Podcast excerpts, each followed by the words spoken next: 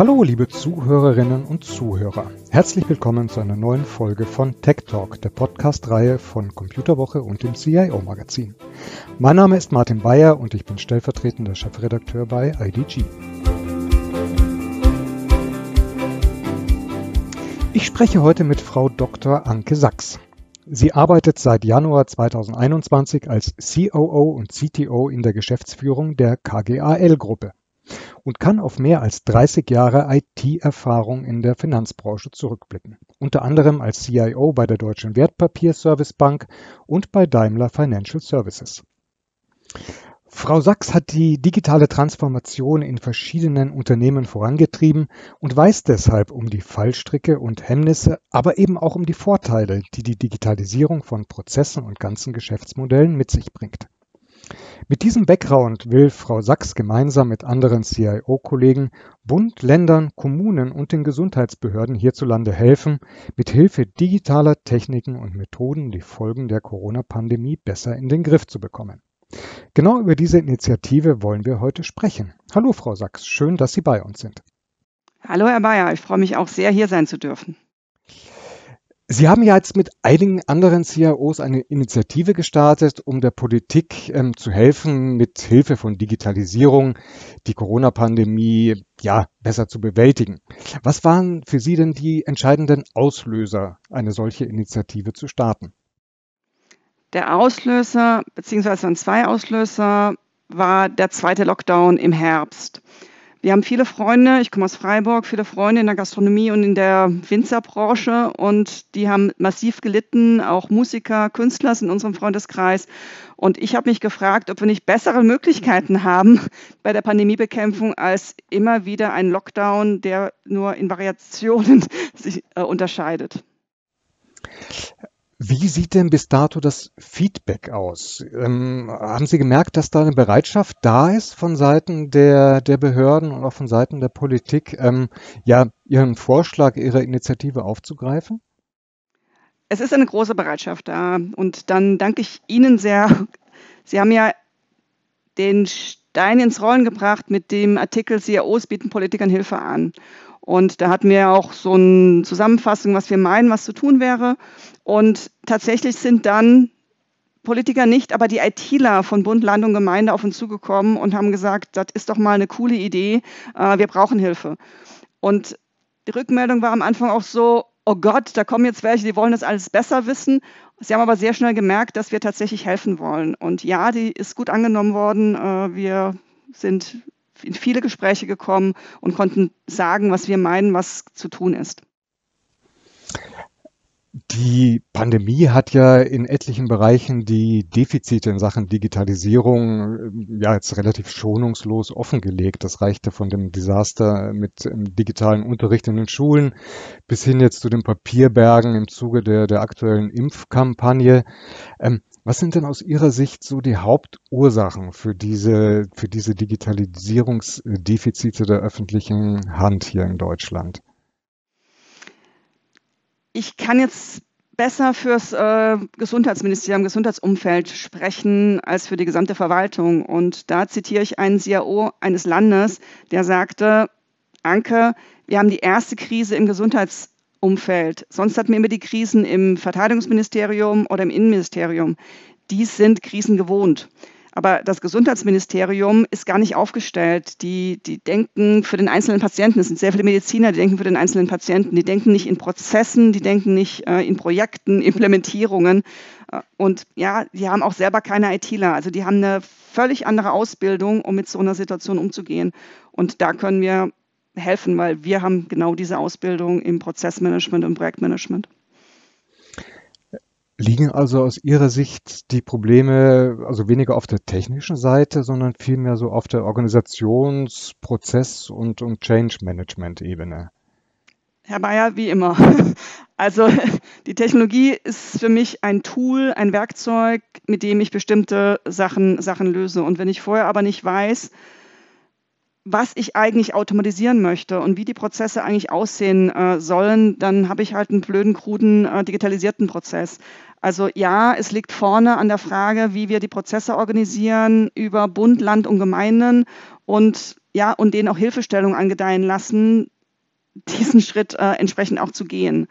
Und da vielleicht mal, was am Anfang, Anfang unser Fehler war, wir denken halt so in, in Konzernstrukturen, also ich zumindest denke so in Konzernstrukturen. Das heißt, äh, man definiert, wie es ist und dann rollt man es aus. Und deshalb haben wir am Anfang halt mit dem Bund geredet, aber das funktioniert tatsächlich gar nicht, weil wir müssen ja mit dem eigentlich mit dem Gesundheitsamt reden, weil das, der Bund kann nur bestimmte Sachen vorbereiten, dann kommen die Länder dazwischen, die bestimmte Verantwortlichkeiten haben und dann kommt das Gesundheitsamt und das sind eben 398, also fast 400 und die muss ich erreichen und der Bund kann die nicht wie in einem Konzern anweisen, sondern nur Informationen und Unterstützung bereitstellen. Also quasi liegt die IT-Hoheit wirklich bei den einzelnen Gesundheitsämtern. Also die können theoretisch ihre eigene IT-Infrastruktur aufbauen und müssten im Grunde genommen gar nicht gucken, was die anderen machen. Genauso ist es. Also das genauso ist es und äh, also jetzt nicht bei den Gesundheitsämtern, sondern bei den Landräten, bei den Bürgermeistern, äh, wo die entsprechend aufgehängt sind. Und ja, die Gesundheitsämter sind nach Landkreisen aufgehängt und äh, und diese gesamthafte Infrastruktur, die gibt es einfach nicht. Mhm. Ist dann aus Ihrer Sicht so diese, diese föderale Grundstruktur, die wir, die wir hier haben, im Grunde genommen auch ein Hemmnis, da eine einheitliche Digitalisierung voranzutreiben? Äh, ich wackel ein bisschen mit dem Kopf. Also äh, das Thema Ja und Nein. Also ich bin schon sehr dafür, dass man dezentrale Strukturen hat, auch in Konzernen, dass äh, Leute vor Ort entscheiden, weil die wissen, wie die Situation vor Ort ist. Aber was man braucht, ist Rahmenbedingungen, Strukturen, Leitplanken, Infrastruktur. Das ist das gleiche ja auch mit den Schulen. Also ja, ich finde, der, der Schulleiter muss vor Ort reagieren können, aber er muss bitte nicht selbst dafür sorgen, dass ein WLAN da reinkommt und dass er die Geräte kriegt. Und ähnlich sehe ich das bei den Gesundheitsämtern. Und deshalb war unser Vorschlag oder ist unser Vorschlag nach wie vor, dass das Bund bestimmte Sachen für die Länder bereitstellt, dass die Länder Sachen für die Gesundheitsämter bereitstellen und dann vor Ort Rollout-Teams angeboten werden, die dann diese Strukturen, die von Bund und Land zur Verfügung gestellt werden, umsetzen äh, und ja, zum Leben erwecken. Mhm. Wo, wo sehen Sie jetzt Ihre Rolle ähm, wo würden Sie jetzt konkret die Hebel ansetzen und wie können Sie auch wirklich ähm, mitwirken, dass sich hier diese, diese Prozesse, diese Strukturen und generell diese ganze IT-Geschichte ähm, weiterentwickelt und ähm, besser gehandhabt wird? Also mein Motto ist ja, sprechende Menschen kann geholfen werden und das ist ganz viel Sprechen. Also diese Sprachlosigkeit, und das ist vielleicht tatsächlich ein Problem des föderalen Systems, aber eher wie, wie es gelebt wird und nicht das föderale System an sich mit uns redet der Bund, mit uns reden die Länder, mit uns reden die Gemeinden. Und manchmal habe ich den Eindruck, dass wir die Einzigen sind, wo alle äh, mit uns reden. Und dementsprechend können wir halt ganz viel Informationen von dem einen zu dem anderen tragen und sagen, du, da das ist das Problem äh, und möchte von dir das, könntest du es bitte machen. Und dann haben wir ja natürlich auch, jetzt mal, ich bin CIO, Moderationstechniken, also rauszufinden, wo eigentlich das Problem ist, analysieren, strukturieren, auf den Zettel schreiben und zu einem anderen hintragen. Also das ist ganz viel, äh, was, wir, was wir machen. Ganz viel auch mal zuhören. Was ist denn eigentlich euer Problem? Und auch die Gesundheitsämter sind ja echt arm dran. Also die, die, die sind ja geflutet worden und da sitzen halt Mediziner, da sitzen keine ITler. Und äh, einer sagte mir mal, Frau Sachs, wissen Sie, ich bin kein Softwarehaus. Genau. Also das einfach mal anzuhören, aufzunehmen und zu sagen, ich bin jetzt da, ich habe eine Idee, wie es gehen könnte, erzähl mir dein Problem, ich trage es weiter. Das ist ganz viel, was wir, was wir entsprechend, äh, entsprechend machen. Und dann eben Prozessmanagement, Projektmanagement, eben das, was mir an Rückmeldungen kriegt, so zu strukturieren, dass ein ITler wieder, am Schluss des Tages ist dann wieder ein ITler, was damit anfangen kann. Mhm. Wie, wie beurteilen Sie denn so ähm, die IT-Skills in den Gesundheitsämtern, die, die da sind? Sie sprachen ja gerade, das sind hauptsächlich Mediziner, klar, die, die sollen sich um die Gesundheit der Menschen kümmern. Äh, IT ist ja da nicht die, die vorrangige Aufgabe. Ähm, müssen diese Strukturen, diese Skills aus Ihrer Sicht jetzt erstmal aufgebaut, gestärkt werden? Oder sagen Sie, wir können auch versuchen, das von außen in die Ämter hereinzutragen? Also ja und nein. Also das Thema ist so, wir reden natürlich auch mit München. München ist ein riesen Gesundheitsamt. Die haben äh, IT-Infrastruktur, die haben IT-Know-how, da braucht man gar nicht helfen. Also das ist überhaupt keine Frage. Denen muss man tatsächlich eher bei der Weitertragung ihrer Probleme helfen, als bei der grundsätzlichen Erkenntnis der Probleme. Und die können es auch selbstständig umsetzen. Also so die großen Köln, Hamburg, also gar kein, gar kein Problem. Aber es gibt auch kleine, und da zitiere ich gerne mal ein, ein Gespräch, was ich mit dem kleinen Gesundheitsamt hatte. Da war ein Mediziner äh, und der hat uns irgendwie gefunden und die erste Frage war, wo kriege ich denn den Vertrag?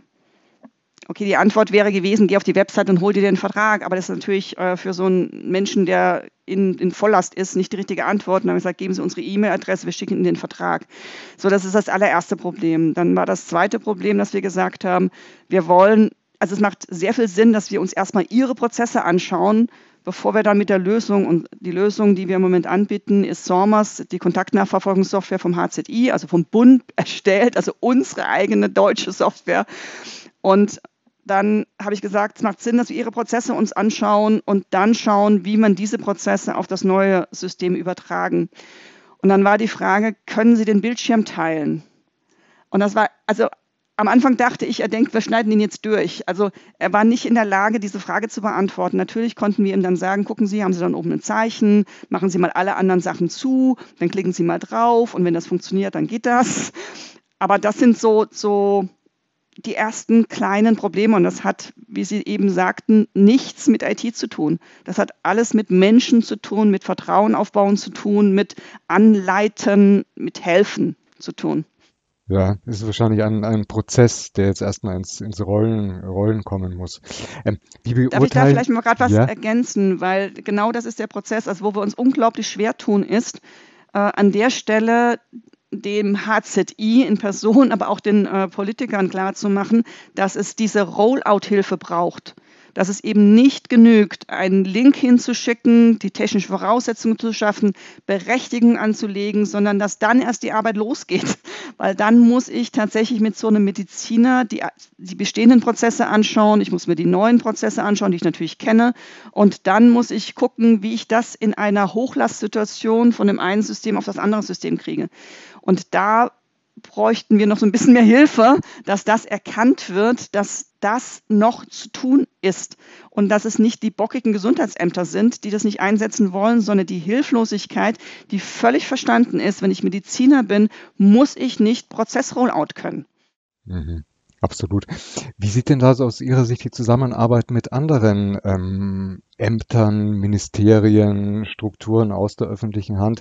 Ist da so eine Interaktion da, dass man sagt, okay, ähm, im anderen Bereich sind momentan Ressourcen da, ich könnte euch helfen? Und ist da auch die Bereitschaft da zu sagen, okay, ja wunderbar, wir nehmen das gerne an? Ähm, wie, wie sehen Sie da so die Flexibilität zwischen, zwischen den einzelnen Einrichtungen der öffentlichen Hand? Ich sagte ja vorhin, sprechende Menschen kann geholfen werden. Also das ist auch so ein Thema, wo wir immer wieder versuchen äh, zu unterstützen. Man hat ja gesehen im Rahmen der Pandemiebekämpfung, dass die Bundeswehr sehr stark geholfen hat. Und dann kam eben auch die Frage auf, weil Bundeswehr hat eine, äh, eine super IT, das Innenministerium hat auch eine, eine, eine gute IT. Und äh, sie brauchen ja uns nicht als Ehrenamtliche, um diese Sachen zu tun. Sie könnten ja eigentlich sozusagen in ihren Strukturen versuchen, die wissen auch, wie es geht. Also ITler wissen, wie ein Rollout funktioniert, zumindest die meisten.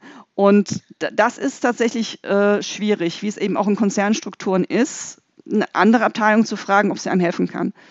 Und das ist tatsächlich noch ein Aufgabenfeld, an dem wir, an dem wir arbeiten können, weil das Gesundheitsministerium hat keine ITler. Mhm, ein Prozess wie wir vorhin schon sagten, der jetzt erst und an der und an dem Teaming, an dem Zusammenarbeiten von, von den Menschen, die, die wüssten, was zu tun wäre. Mhm. Was sind denn jetzt so die nächsten Schritte in Ihrer Initiative, was Sie jetzt als nächstes geplant haben? Also einmal möchte ich nochmal gerne das Iris äh, erklären oder in, in die Runde werfen. Äh, alle Leute reden ja über die Luca-App. Äh, was ich äh, mit Smudo haben wir auch selbst geredet, was ich auch wirklich sehr, sehr gut finde, dass, dass jetzt sozusagen auch Künstler aus äh, ihres Bedarfs heraus äh, so Lösungen versuchen anzubieten. Äh, der Nachteil, also von daher, ich finde es sehr gut, dass es das gibt, aber der Nachteil davon ist, dass es halt eben nur eine Lösung ist. Und äh, wir haben jetzt mit Nordrhein-Westfalen auch einen Vertrag geschlossen, äh, also der Innovationsverbund Öffentliche Gesundheit plus die Björn Steiger Stiftung, dass man eben so eine Iris baut, also eine Schnittstelle, die in der Lage ist, alle anderen Apps auch zu verbinden und das auch mit einem Datenschutz, also mit den ganzen Rahmenbedingungen, die es eben braucht, sodass wir, das ist sozusagen eher unser Ziel, dass wir sagen, wir wollen die, die Energie der Open Source Community nutzen und wir wollen diese Rahmenbedingungen schaffen, dass wir die nutzen können. Also wir das bauen jetzt gerade Iris, wir binden Iris an SORMAS, die Kontaktnachverfolgungssoftware an und dann können eben alle anderen App-Entwickler, wie gesagt, wir checken ein, gibt es also es gibt ja auch welche, die eher auf Restaurants zu, äh, gebaut sind. Es gibt welche, die eher auf Veranstaltungen gebaut sind. Äh, also das, wir versuchen jetzt das Ökosystem aufzubauen. Also, und ich glaube nämlich, die Pandemie ist noch nicht rum. Ähm, vielleicht diese, das kann sein, aber wir werden immer wieder neue Pandemien bekommen. Das heißt, wir müssen das Ökosystem jetzt aufbauen. Wir müssen jetzt sicherstellen, dass alle Ecken und Enden so vorbereitet sind, dass wir beim nächsten Mal das Problem nicht mehr haben. Und vielleicht mal ganz kurz noch zu dem Thema Automatisierung, was ich so wichtig finde. Wir haben im November mit einem großen, äh, also einer Großstadt äh, Gesundheitsamt gesprochen. Die haben im November eine andere Software eingeführt zur Kontaktnachverfolgung, Mikado. Aber es geht ja auch hier weniger um das Tool, sondern überhaupt um irgendwas. Äh, und Sie haben gesagt, bevor Sie Mikado eingeführt haben, waren Sie nicht tagfertig, trotz Bundeswehr, trotz Helfer. Nach Einführung einer Software waren Sie um 14 Uhr durch. Allein das sollte doch ein Grund sein, Software einzuführen. Wir haben jeden Tag gehört, sie sind nicht in der Lage, eine Kontaktnachverfolgung zu machen, aber ich habe nicht einmal gehört, dass eine Software bei der helfen könnte, diese Kontaktnachverfolgung zu machen. Und das ist ja nur das eine, was uns hilft an der Ecke. Das zweite, was uns hilft, ist eben Clustererkennung. Also wenn ich die Daten irgendwie mal hätte, dann wüsste ich, an welcher Stelle man sich ansteckt und an welcher Stelle man sich nicht ansteckt. Und dass man das so sträflich vernachlässigt und uns immer in, wieder in einen Lockdown reinfährt, der 10 Milliarden Euro Steuergelder in der Woche kostet, macht mich schon ziemlich fertig. Und wenn ich sehe, wie meine Freunde, die Musiker oder Gastronomen sind, leiden und dann diese Diskussion kommt, dann sollen ja die besser verdienenden weniger essen gehen. Entschuldigung, das sind Köche, das sind Kellner, das sind normale Leute, die wollen ihr Geld verdienen. Könnte man mal anfangen, darüber nachzudenken, da ein bisschen was, äh, bisschen was zu tun. Also das ist sozusagen das, was wir, was wir versuchen. Wir versuchen, das Ökosystem aufzubauen. Wir versuchen, Verständnis zu äh, bewirken, dass eine IT, eine Technologie, ein Tool unglaublich viel helfen kann äh, und ja, und da die Basis zu schaffen, dass das zukünftig äh, nicht mehr so passiert, wie es gerade passiert. Sie sprachen es gerade an, Ökosysteme, eine Plattform letzten Endes zu bieten, mit deren Hilfe man auch vorbereitet ist für künftige Krisensituationen und im Grunde genommen auf der dann äh, alle irgendwo aufbauen können mit Schnittstellen, wo sich Daten verbinden lassen. Im Grunde genommen das, an dem auch viele Unternehmen momentan oder Branchen arbeiten. Genau, und da möchte ich nochmal äh, deutlich machen, dass alles unter den deutschen Datenschutzrichtlinien. Der Datenschutz ist nicht das Problem es ist diese, dieses Totschlagargument, Datenschutz ist das Problem. Das können wir nicht wegen Datenschutz. Natürlich können wir das alles mit dem Datenschutz vereinbaren. Die Leute gehen in Amazon, die Leute gehen, äh, zeigen Google, wo sie sind, gib, sag, ich bin bereit, die Daten zu teilen, dann kann ich eine Clustererkennung machen. Wenn die Daten nicht bereit ist, mache ich keine Clustererkennung. Okay, aber wenn nur 10 Prozent der Bürger bereit wären, ihre Daten zu teilen, und das ist glaube ich sofort, dass das passieren wird. Dann habe ich halt tatsächlich mal Ideen, ob der Friseur das Problem ist, das Restaurant das Problem ist oder vielleicht doch die Schulen. Mhm. Richtig. Es braucht halt die Bereitschaft, es braucht die Plattform, dann eben auch die entsprechenden Daten, Daten zu nutzen. Momentan ist, kochen die Emotionen ja gerade um das Thema Datenschutz äh, ex, extrem hoch. Also von Seiten der, der äh, IT-Anbieter hört man immer wieder, um Gottes Willen, das ist hier ein Innovationshemmnis. Ähm, vom Bitkom hieß es, das kostet gar Menschenleben. Die Datenschützer reagieren natürlich äh, dementsprechend ähm, verärgert, sagen eigentlich, ja, der Datenschutz schafft eigentlich erst das Vertrauen in, in solche Lösungen. Ich denke, da müsste man auch gucken, die, die ganze Diskussion wieder auf ein ja, rationaleres Niveau herunterzubringen und zu gucken, wirklich die Emotionen daraus zu bringen, weil das scheint mir momentan auch ähm, eher kontraproduktiv, was in dem Umfeld passiert. Genau. Also ich würde unterschreiben, falsch verstandener Datenschutz kostet Menschenleben. Und das passiert nämlich gerade. Das passiert gerade. Wir jeden Tag sterben Menschen und wir sind nicht in der Lage zu wissen, woran es denn liegt. Aber der, der richtig verstandene Datenschutz nicht ich habe auch eine, eine Mail eine, von einem richtig wütenden Datenschützer, der sagt, er hat die Schnauze voll, dass er immer derjenige ist, der dafür herhalten muss, dass es nicht funktioniert. Nein, wir können Daten schützen und wir können Clustererkennung machen. Das ist überhaupt kein Widerspruch. Und dann müssen sich die Leute mal zusammensetzen und sagen, okay, was ist hier das Gut, was ich beschützen möchte, was ist hier das Gut, was ich beschützen möchte und wie können wir das denn gemeinsam hinkriegen, dass wir am Schluss des Tages Menschenleben retten. Ja, das sehe ich auch so.